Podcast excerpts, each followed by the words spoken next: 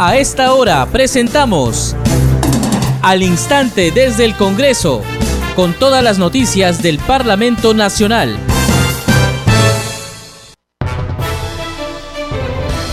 ¿Cómo están? Bienvenidos al programa Al Instante desde el Congreso. Les saluda Danitza Palomino. Estas son las principales noticias del Parlamento Nacional. En la Comisión de Presupuesto y Cuenta General de la República se presentó el titular del Ministerio de Energía y Minas, Iván Merino, para sustentar el presupuesto asignado a su sector para el año fiscal 2022. También hicieron lo propio el ministro de la Producción, Iván Quispe, y el ministro de Defensa, Walter Ayala. El congresista Jorge Montoya Manrique de la bancada Renovación Popular fue elegido presidente de la comisión investigadora del proceso de elecciones generales del 2021, que tendrá un plazo de 120 días hábiles. La comisión especial encargada de la selección de candidatas y candidatos aptos para la elección de magistrados del Tribunal Constitucional aprobó el reglamento que regulará este procedimiento. Ante la comisión de producción se presentó Úrsula León, viceministra de Pesca y Acuicultura del Ministerio de la Producción, para informar sobre los avances en el proceso de formalización de la actividad pesquera artesanal. Este martes, desde las 9 de la mañana, se desarrollará la sesión del Consejo Directivo. Usted está escuchando al instante desde el Congreso.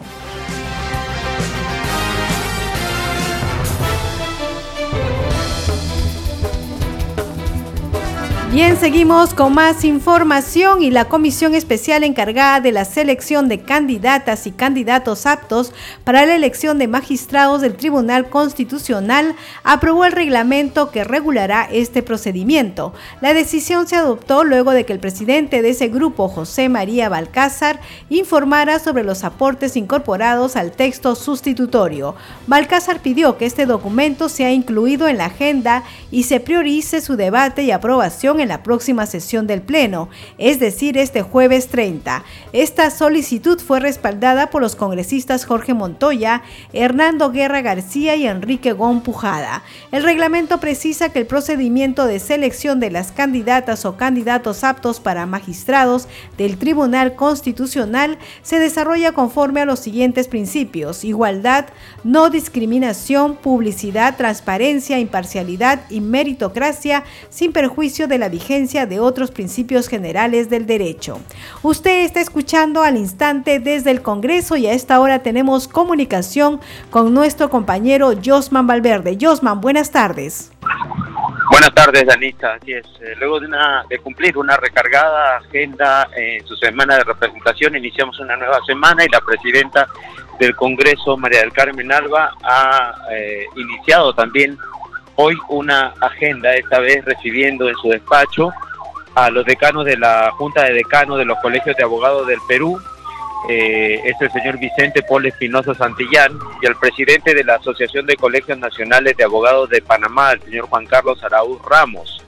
Esta reunión ha sido promovida por la congresista Gladys Echaíz, eh, y según eh, la agenda, y además la visita obedece a intercambiar experiencias, de Anitza en el tema eh, legal, toda vez que eh, precisamente estos abogados de Panamá abordan ese tema. Es necesario que conozcan tanto la situación de Perú como de eh, su país, y esto también para reafirmar lazos, afianzar los compromisos entre ambas naciones. Es decir, ellos han intercambiado, vienen intercambiando estos días experiencias de el tema legal eh, de Panamá, así como también el tema legal peruano, porque eh, este intercambio siempre de eh, conocimiento, de experiencias, abona pues a cada uno de los países. Es así como se ha desarrollado este encuentro, esta reunión en la cual ha participado la presidenta del Congreso, se ha realizado además en el despacho de la presidencia, en el Palacio Legislativo, y ellos vienen acompañados de la congresista Gladys Echaíz, quien también cumple una agenda eh, mayor, nutrida con ellos también en todos estos días en lo que respecta a eh, continuar con la visita de esta delegación. Es entonces parte, Danisa, de las actividades con las cuales inicia esta semana la presidenta del Congreso.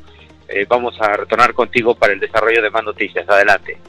Muchas gracias, Josman Valverde. Seguimos atentos a las actividades de los parlamentarios y el congresista Jorge Montoya Manrique de la bancada de Renovación Popular fue elegido presidente de la comisión investigadora del proceso de elecciones generales del 2021, que tendrá un plazo de 120 días hábiles. La propuesta, aprobada por unanimidad, fue planteada por la parlamentaria Marta Moyano Delgado. En la mesa lo acompañarán los legisladores Roseli Amurús, como vicepresidenta y Doroteo Carbajo como secretario. Al asumir el cargo, Montoya señaló que la comisión estará orientada a investigar el proceso de elecciones generales del 2021 debido a las denuncias presentadas por distintos partidos políticos que señalan que en el último proceso, tanto en la primera y segunda vuelta electoral, se habrían registrado ciertas irregularidades en el sistema electoral incumpliendo el acuerdo constitucional, fue lo que dijo el congresista Montoya manifestó que la finalidad del sistema electoral, según el artículo 176 de la Constitución, es asegurar que las votaciones traduzcan la expresión auténtica, libre y espontánea de los ciudadanos y que los escrutinios sean el reflejo exacto y oportuno de la voluntad del elector expresada en las urnas por votación directa. Bien, seguimos con más información aquí al instante desde el Congreso y en la Comisión de Presupuesto y Cuenta General de la República se presentó el titular del Ministerio de Energía y Minas, Iván Merino, para sustentar el presupuesto asignado a su sector para el año fiscal 2022. También hicieron lo propio el ministro de la Producción, Iván Quispe, y el ministro de Defensa, Walter Ayala, cuya participación tenemos enseguida. Los ejes de la gestión de este Ministerio de Defensa para el año 2022, el primer eje es la lucha frontal contra el terrorismo. Debemos fortalecer a las Fuerzas Armadas para apoyar a la Policía Nacional en la lucha no solamente frontal, sino estratégica y con inteligencia. Para ello se va a activar los órganos de inteligencia y de contrainteligencia para que la lucha contra el terrorismo no sea solamente eh, lucha, digamos, de cuerpo a cuerpo, o una lucha que sea de casualidad, ¿no? Si hay equipos tecnológicos que se pueden utilizar para hacer diversas, digamos, no eh, interceptaciones telefónicas con mandato judicial, si se puede eh, reforzar el pago no de informantes, si se puede ir al BRAN, como ya lo hemos hecho, también a subir la moral a los soldados, si se puede dar un bono extra por estar en, estado de emergencia y también en zona de frontera. ¿Por qué no hacerlo? Debemos indicar que los soldados del BRAC necesitan saber que sus Fuerzas Armadas, que también la presencia política es necesaria en, en esos lugares. En el mismo sentido, vamos a fortalecer el entrenamiento y la capacitación de los soldados. Vamos a estar vigilantes en el área que es, digamos, no, eh, creo que es la principal área, la área aérea, por, donde, donde, se ingresa y se saca, no, eh, no solamente drogas, sino también muchas veces armamentos que ayudan, ¿no? Lamentablemente, ¿no? A que el terrorismo, ¿no? Y el narcotráfico se fortalezcan. Ese es nuestro compromiso en la lucha contra el terrorismo y el narcotráfico. Debemos agregar que nosotros como, como Fuerzas Armadas lo que hacemos es apoyar a la Policía Nacional. El segundo que tenemos nosotros es incentivar el servicio militar voluntario. Si bien es cierto, en un primer comienzo se habló también del servicio militar obligatorio, sin embargo debo indicar también que eso se encuentra en una mesa de trabajo. Hay países que, que tienen servicio militar eh, obligatorio, como Colombia, como Brasil, como México, y bueno, hay muchos países. Sin embargo, nosotros a ser miembros de una comunidad internacional, estamos solicitando una opinión a la Comisión Interamericana de Derechos Humanos para ver ¿no? que, dicho derecho del servicio militar obligatorio no colisione ¿no? con ningún derecho humano. Es por eso que todavía no lo hemos puesto en agenda. Sin embargo, el servicio militar voluntario está en estudio. Hay una mesa de trabajo, como lo vuelvo a indicar, Seguimos al instante desde el Congreso y hay que decir que esta tarde sesionará la Comisión de Ética Parlamentaria, es la primera sesión ordinaria y en el tema, en el orden del día, se va a ver tres indagaciones preliminares de denuncia de oficio, se va a ver eh, la indagación, se va a conversar, se va a abordar sobre la indagación preliminar contra el congresista Guido Bellido Ugarte por la presunta vulneración al Código de Ética en agravio de la congresista Patricia Chirinos Venegas, también la indagación preliminar de denuncia contra el congresista Héctor Valer Sandoval por la presunta vulneración al Código de Ética en agravio de los congresistas Leslie Vivian Olivos, Martínez y Héctor José Ventura Ángel. También se verá la indagación preliminar de denuncias de oficio contra el congresista Jorge Luis Flores Ancachi por la presunta vulneración al Código de Ética en agravio del periodista Burmir Fernández Fernández. Bien, esto será en la sesión de la Comisión de Ética esta tarde. Y hoy, ante la Comisión de Producción, se presenta Úrsula León, la viceministra de Pesca y Acucultura del Ministerio de la Producción, para informar sobre los avances en el proceso de formalización de la actividad pesquera artesanal. Escuchemos parte de su presentación.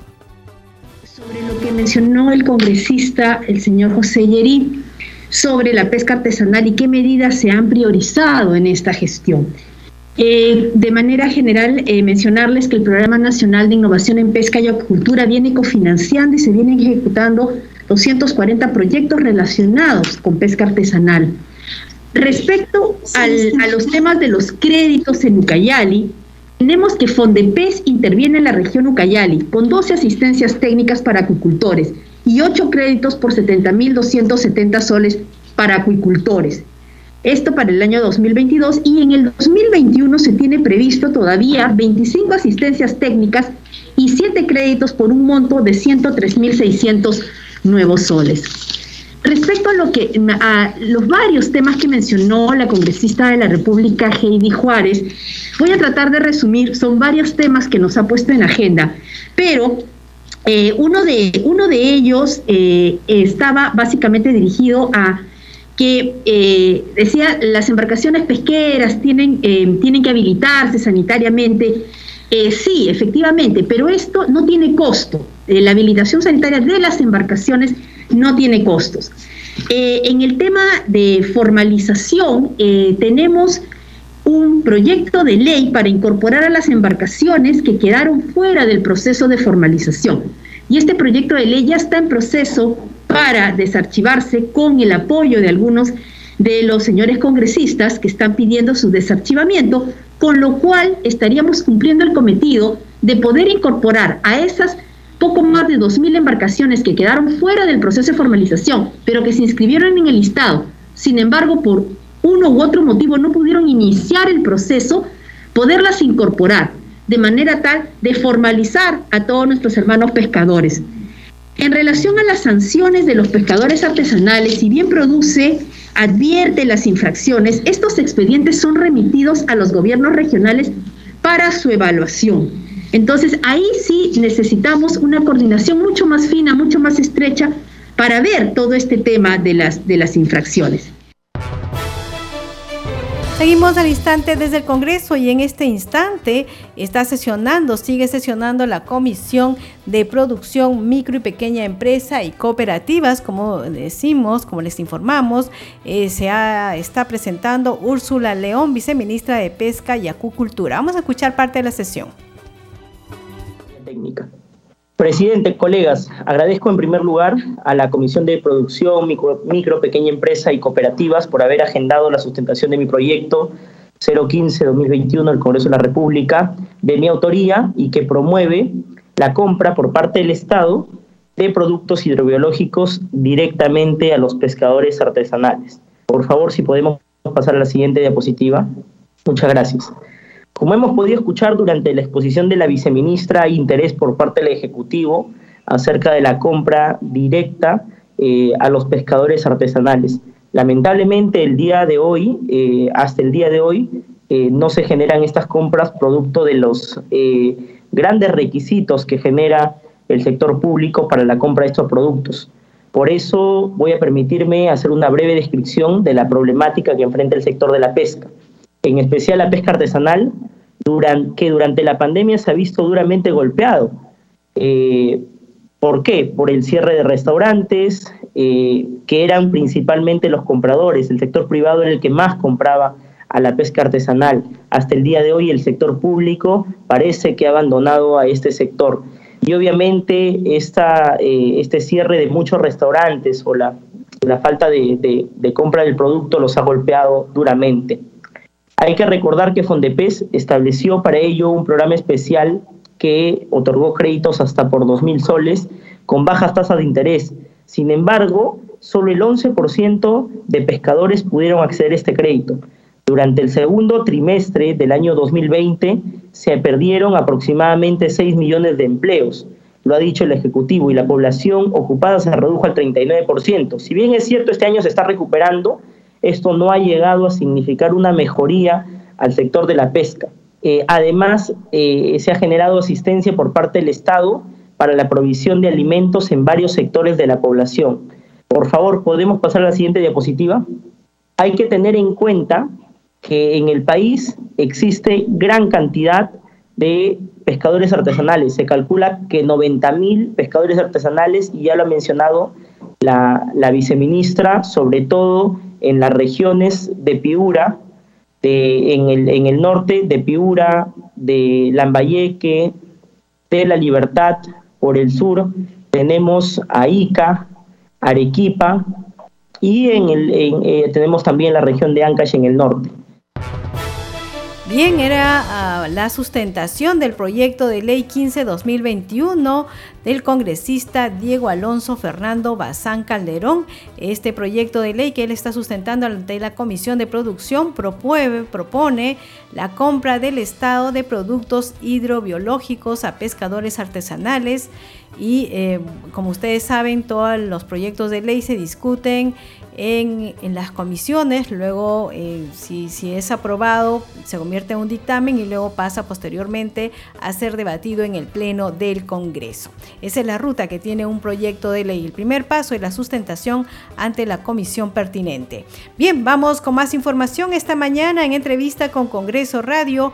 El legislador Carlos Enrique Alba, miembro de la bancada de Acción Popular y representante de la Libertad, adelantó que la próxima semana sostendrá una reunión con los ministros de Economía y de Agricultura para solicitar el destrave del proyecto especial Chavi Mochic en esa región. Bueno, decisión, ahorita decisión política. Está la cancha, está en el Poder Ejecutivo, nosotros como legislativo vamos a, somos la, voz de, acá, de, de los pobladores de la región, y los dos nos sentamos junto a la concesionaria que, que lo tiene en la obra y vamos a ese acercamiento que debe existir y a una sinceramiento de la información y lo que necesitamos lo más pronto posible es esa reactivación hace que en una mesa nos sentemos los tres y logremos este, que empiece y se termina este ahora son 270 millones de dólares están parados ahí en la en Palo Redondo esa represa y nos falta solo 70 para terminarla. Y se está perdiendo, por esos 70 millones, se está perdiendo 2 mil millones anuales que podrían entrar a, los, a las arcas del Estado. Y pues, estamos diciendo que ya está parado 5 años, se ha perdido 10 mil millones. Y aparte de eso, se ha perdido el agua se ha ido al mar, se ha perdido trabajo, se ha perdido crecimiento y todo lo demás. En ese sentido yo invocamos, por eso es urgente la reunión que vamos a tener con los ministros de Economía y el ministro de Agricultura y con el mismo pedido por el mismo presidente de la Nación, el profesor Castillo, para que tome la decisión urgente de que esto sí debe irse. Seguimos al instante desde el Congreso y el parlamentario Carlos Salva también detalló que durante la visita de la presidenta del Congreso María del Carmen Alba se constató que el Hospital Leoncio Prado de Huamachuco es otra de las obras prioritarias por repotenciar en la región La Libertad para la atención de los pacientes de cinco provincias de la región. contado con la presidenta y se sorprendió también al ver en una ciudad tan grande un hospital que tiene 60 años, imagínate que ha sido por partecitas y que no puede solucionar. Lo que nosotros queremos es solucionar el, el centralismo trujillano, que no vengan a Trujillo pudiendo curarse tan cerca en una, en una ciudad tan grande como es Huamachuco. Entonces, ahí ya adelanto si está todo el expediente hecho, lo que falta es que la, la plata, y en este sentido estamos con nuestro presidente de la Comisión Presupuesto, el ingeniero Acuña también dándolo duro, y hemos sentado a hablar con el Ministerio de Economía para que ellos ya tenían presupuestos y fueron sacados de la lista y ahora es importante presión porque es una presión social también que va a haber de los pobladores que no darse esto. Y ya hemos ido con la misma presidente y esta semana vamos a ver de nuevo la reunión con el Ministerio de Economía y con la, con la Comisión de Presupuestos y con la para ver el tema de, de empezar, aunque sea en este año, con un 30%, y el otro año, la idea es que se inicie y se haga realidad el sueño de, la ciudad, la Sierra Libertera, porque este hospital atendería a, cinco provincias con, alto indicador de población y, de esa forma un poco eh, destrabaríamos, decir, la atención en, ya muy que está colapsando aquí en la ciudad de Trujillo. Entonces, es importante porque ahí ahorraríamos costos, ahorraríamos el dinero a la población y hay que buscar que sea no solo infraestructura, sino también el servicio de personal con calidad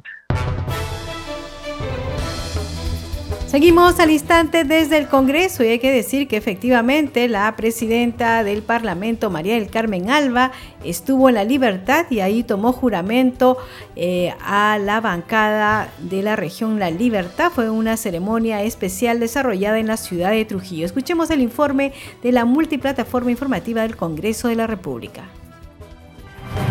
Señores congresistas, miembros del Grupo Parlamentario de la Libertad. Juran por Dios y la región la libertad, trabajar en unidad y lealmente, valorar el desarrollo económico y social de los pueblos liberteños, mejorando su calidad de vida. Sí, juro.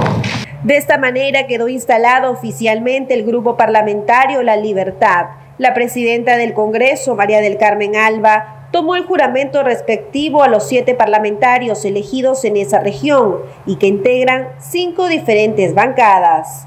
Porque más allá de las posturas políticas que, cada bancada defiende, también comprendemos la necesidad de resolver los grandes problemas del país vinculados a la salud, al trabajo y a la reactivación económica. Alba Prieto destacó que en este corto tiempo ha sido testigo del compromiso de los parlamentarios liberteños y resaltó la iniciativa que tienen de sumar esfuerzos a favor de esa región, representando a cinco bancadas diferentes, como son Acción Popular, Alianza para el Progreso, Fuerza Popular, Avanza País y Perú Libre. Por eso felicito el esfuerzo de los siete representantes de la libertad, a quienes auguro grandes logros en beneficio de esta región que los eligió. La presidenta del Congreso consideró necesario imitar esa iniciativa en todas las regiones del Perú. Tenemos que dejar de lado todas las ideologías políticas y trabajar en un solo bloque, porque la unión hace la fuerza. Y acá todos los representantes, los 130 representantes del Congreso, somos elegidos por el pueblo. Es el pueblo que quiere que lo representen y que trabajen por ellos. Y cuando hablamos de pueblo, somos todos. Son los trabajadores y los empresarios. La ceremonia se desarrolló en la sede de la Cámara de Comercio de la Libertad. Tras el acto, los integrantes de este grupo, Carlos Alba, Magali Ruiz, Héctor Acuña, Juan Burgos, Víctor Flores, Luis Camiche y Diego Bazán, escucharon la exposición de los temas de interés para la región, uno de ellos el destrave de la tercera etapa del proyecto especial Chadimochi. Usted está escuchando al instante desde el Congreso y esta tarde en la Comisión de Mujer y Familia se presentará Gabriela Paliza Romero, ella es viceministra de Seguridad Pública del Ministerio del Interior, quien informará sobre los avances referidos al Plan Nacional de Acción contra la Trata de Personas 2011-2016. Usted está escuchando al instante desde el Congreso. Congreso en redes. Y a esta hora de la tarde tenemos comunicación con nuestra compañera Estefanía Osorio. Adelante, Estefanía. Muchas gracias Danitza y bienvenidos a Congreso en Redes. Es momento de ver las publicaciones más destacadas a esta hora del día, por supuesto, de los congresistas de la República y todo lo que acontece en el Parlamento Nacional.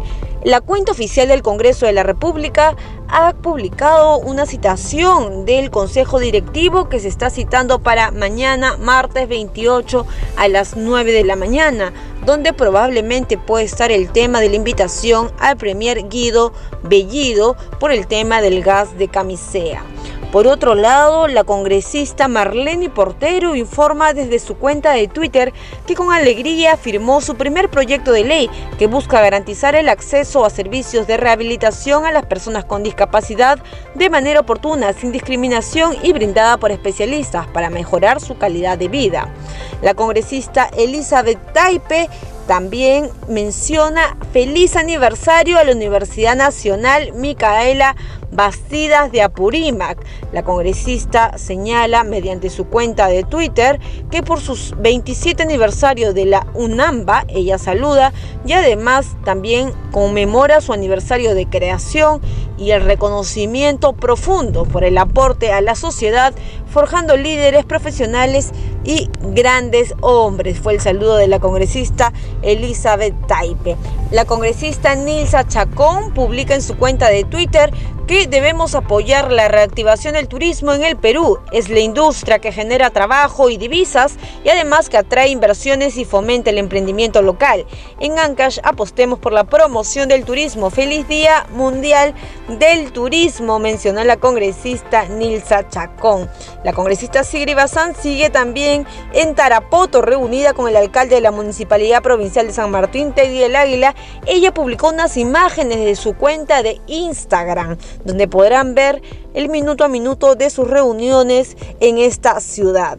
Bueno, Danitza, seguimos aquí conectados y atentos a todo lo que publican los congresistas de la República y los invito a seguirnos, ya saben, a través de las redes sociales. Estamos en Facebook, Twitter e Instagram como Congreso Perú.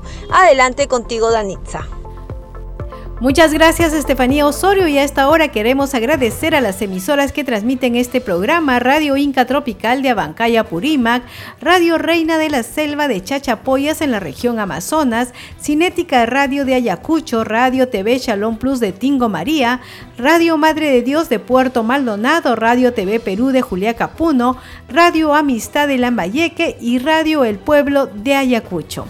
Nos vamos enseguida con los titulares de cierre.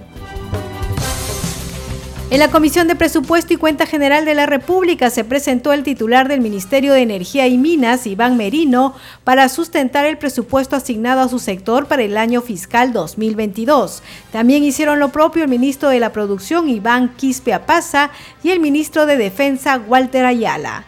El congresista Jorge Montoya Manrique de la bancada Renovación Popular fue elegido presidente de la comisión investigadora del proceso de elecciones generales del 2021, que tendrá un plazo de 120 días hábiles. La comisión especial encargada de la selección de candidatas y candidatos aptos para la elección de magistrados del Tribunal Constitucional aprobó el reglamento que regulará este procedimiento.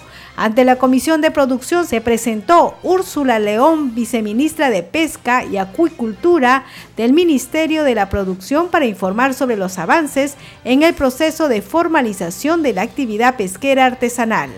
Este martes, desde las 9 de la mañana, se desarrollará la sesión del Consejo Directivo. Hasta aquí el programa al instante desde el Congreso. A nombre del equipo de Congreso Radio le agradecemos por acompañarnos en esta edición. Estuvo en los controles Franco Roldán y en la conducción Danitza Palomino. Deseamos que tengan un buen día.